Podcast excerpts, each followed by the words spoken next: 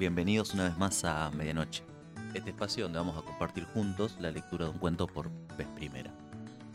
Esta vez traigo una autora uruguaya que no conozco, pero que por estuve leyendo está súper interesante, viene recomendada por una amiga. Se llama Cristina Peri Rossi, me gusta su apellido, no lo voy a negar. Este, tiene un trabajo muy interesante, no solo como escritora, sino también como traductora, también un montón de cosas. Así que nada, vamos con este cuento que se llama Los Amores Equivocados y es el primer cuento del libro que si no me equivoco también se llama Los Amores Equivocados. Vamos arriba. Tenía 19 años y cruzó el Atlántico con la vaga esperanza de encontrarlo en Barcelona, porque se había enamorado de él una noche intensa, en Montevideo, cuando él la desvirgó con sabiduría, delicadeza y sensualidad, mientras en el pasadisco sonaba repetidamente la voz apasionada y grave de María Betania, y él hablaba de poetas muertos, Baudelaire, y de viejas películas, El conformista, donde el amor siempre era ardiente y definitivo. Ya, este párrafo para arrancar está como interesantísimo. Es un párrafo, un enunciado entero, nada, me encantó. Perdón, seguimos. Le prometió que iría a buscarlo, aunque él se rió de manera condescendiente. Tenía 30 años y la suficiente experiencia como para saber que aquello que se dice en una noche de amor es tan apasionado como frágil, escrito en la marea de deseo. Además, él quería huir solo de esa ciudad de múltiples aguas y vientos desbocados. Le dijo que no lo intentara. No sabía cómo sería su vida en Barcelona. No tenía dinero ni amigos. Era un viaje al azar, más por malestar que por ilusión. Dos meses después de haber llegado a la ciudad de Gaudí y del Monte de los Judíos, la encontró por casualidad en el drugstore de Paseo de Gracia. Entonces, era el único lugar que no cerraba en toda la noche y podía estar sentado ante una cerveza, hojeando los periódicos del tablero y mirando a mujeres que nunca serían suyas. Ella había llegado hacía un mes y vendía postales, cigarrillos y estampillas en el estanco del drugstore por, su sueldo, por un sueldo insignificante. Estaba más guapa que nunca, y parecía que el olor a hachís del local y el humo no afectaban ni a su piel ni a su confiada sonrisa. Sabía que te iba a encontrar, afirmó ella, con seguridad ante su sorpresa. Nunca había tenido certezas. Interpretó, interpretó el encuentro como una señal del azar, pero también como una responsabilidad. ¿Cómo era posible que esta, que esta jovencita, que se le había entregado tan espontáneamente una noche de amor en Montevideo, hubiera cruzado el océano solo para buscarlo? ¿Qué clase de certidumbres, desconocidas por él, la animaban? ¿Era inocencia o una clase de sabiduría que nunca había alcanzado? Espérame, no te escapes. Salgo a las seis de la madrugada, le dijo ella, alegre y emocionada. Parecía completamente convencida de una ley del destino o algo así, una especie de predestinación o de mandato. Esperó. No tenía nada que hacer, más que esperar el amanecer hojeando el periódico del día de ayer que ya parecía irremediablemente antiguo y mirar a mujeres que ahora, luego de encontrarla, le parecían demasiado viejas. Cuando amaneció se fueron juntos al cuarto que él había alquilado en el, barrio, en el barrio gótico, con la estricta prohibición de no llevar mujeres, por lo cual, al mediodía, ambos fueron despedidos por la severa patrona catalana. Vagaron por los kioscos de la Rambla que vendían periódicos, monos, banderines deportivos, rosas, loros, perros, azucenas y pájaros, al mismo tiempo hasta llegar al puerto donde la estatua de Colón señalaba enigmáticamente, un lugar incierto de unos que unos consideraban América y otros Indias. Se habían hecho varias apuestas y averiguaciones, pero nadie pudo, saber nunca hacia dónde señalaba el dedo del visionario genovés que no catalán. Qué raro ese paréntesis. Bueno. Vieron partir algunas naves llenas de viajeros y él le dijo que ya no podría regresar a Montevideo, la ciudad de las múltiples aguas y los vientos desbocados, porque el golpe militar ocurrido entre el corto tiempo en que la desvirgó con delicadeza y sabiduría y la encontró en Barcelona, allende el océano se lo impedía. Ella le dio ánimos y energía. Le dijo que lo amaba, que había realizado ese viaje solo para encontrarlo, como la maga de Cortázar, y que estaba dispuesto a trabajar o estaba dispuesta a trabajar o a robar, a cuidarlo, a esconderlo si era necesario, o a prostituirse por él. Lo único que deseaba lo único que quería era estar a su lado para siempre. Sabía que te encontraría, afirmó, y ahora no nos vamos a separar más. La miró con gratitud. No sentía amor todavía, pero le resultaba admirable tener certezas, esperanzas, confianza, todas aquellas cosas de las que él carecía. Las había perdido en la infancia, cuando su padre los abandonó, a su madre y a él, y no regresó más. Y volvió a perderlas cuando la mujer a la que amaba, en Montevideo, lo engañó con otro, poco antes de desvirgar a esta jovencita. Le pareció que podía agradecerle todo ese amor y esa certeza sintiendo responsabilidad. La responsabilidad que su padre nunca había tenido, aunque hiciera con ella cosas que no hubiera hecho con su padre. ¿Acaso la responsabilidad no era un componente del amor? Alquilaron un pequeño apartamento donde apenas cabían, pero no tenían maletas ni muebles, solo tenían los cuerpos y un pasado, el suyo, que no querían recordar. Ella seguía trabajando en el drugstore por un sueldo mínimo y se las arreglaba para robar en el corte inglés o en un gran supermercado lo que le faltaba. Cosas que pudiera ocultar entre sus ropas, latas de atún, camisas para él, leche en polvo, pasta de diente, medias, algún libro y chocolate. Mucho chocolate, que es alimenticio y sirve para atajar el frío. La dictadura fue muy larga, y durante todos esos años ella contaba a quienes quisieran oír y también a quienes no querían oír la historia de su gran amor. Cómo se había enamorado de él, cómo había atravesado el océano sin saber dónde estaba, cómo lo había encontrado por azar, cómo consiguieron sobrevivir gracias a su trabajo en el drugstore y los pequeños hurtos. La gente la escuchaba con sorpresa y admiración. Eran oriundos. No habían viajado nunca. Sus parejas eran convencionales. Nadie había hecho nada extraordinario por amor. Él la escuchaba, un poco incómodo. Le tocaba un rol completamente pasivo en toda esa historia, como si lo único que hubiera hecho fuera dejarse querer. No sabía si sentirse orgulloso por haber provocado ese amor que quizás otro hombre hubiera merecido más que él, o avergonzarse por no poder narrar una historia semejante. Se casó con ella para compensarla. Le pareció lo menos que podía hacer. Había huido de Montevideo por el hartazgo de la ciudad mediocre, vivían en otra ciudad que a veces le parecía tan mediocre como aquella donde habían nacido, pero ya había descreído también de las ciudades. A veces le era infiel, a ella que le tenía un amor tan absoluto, tan sin fisuras, pero no sentía remordimientos porque eran ligues pasajeros.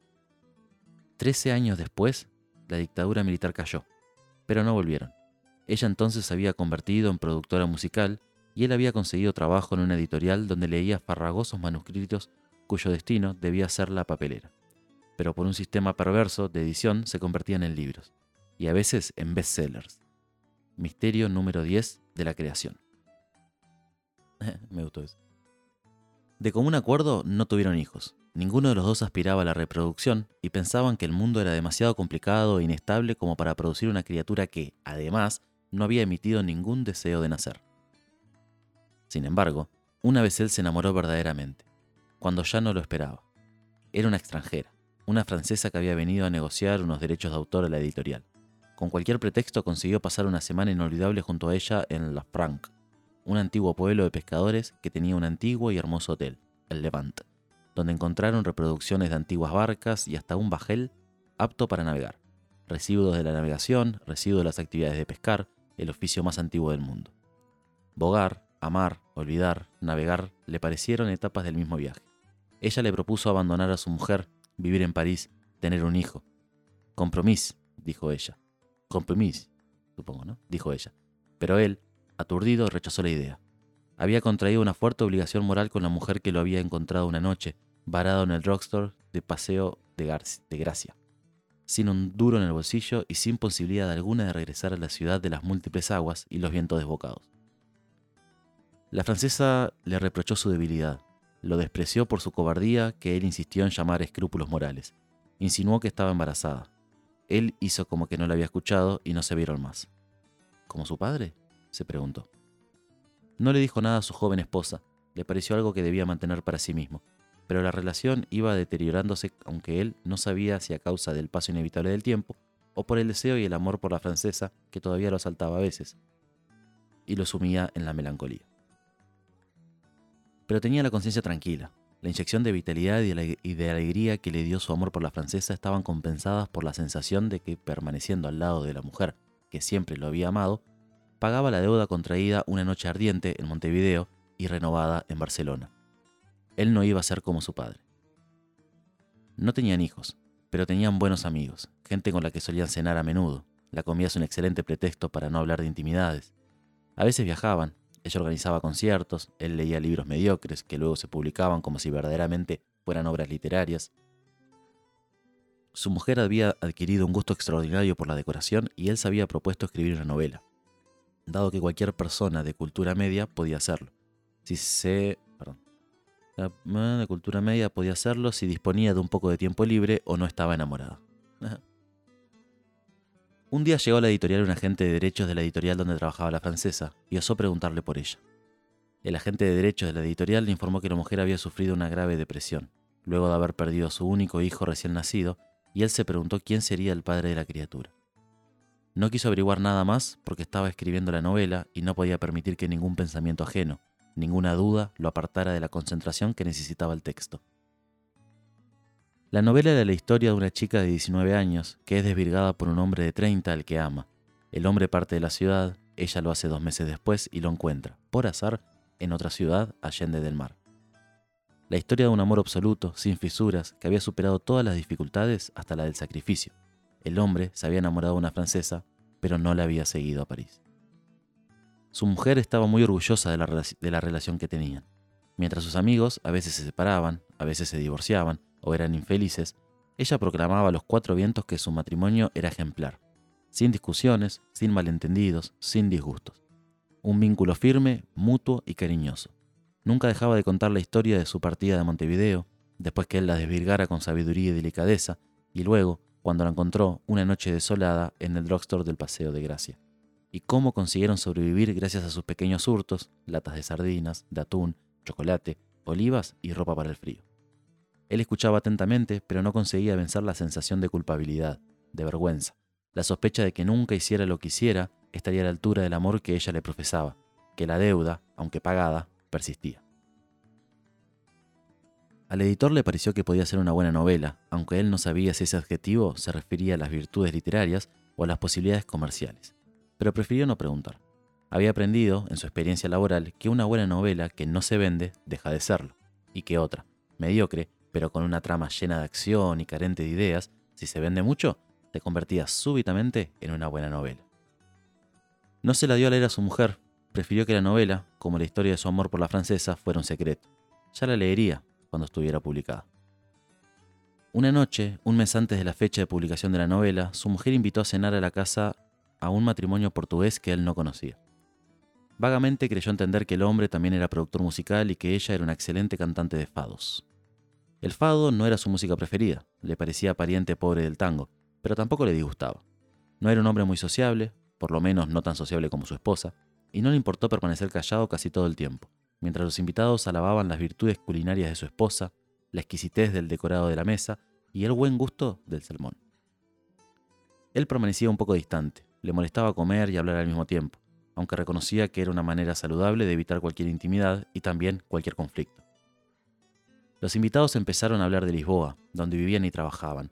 Él era productor musical, ella una conocida cantante internacional de fados.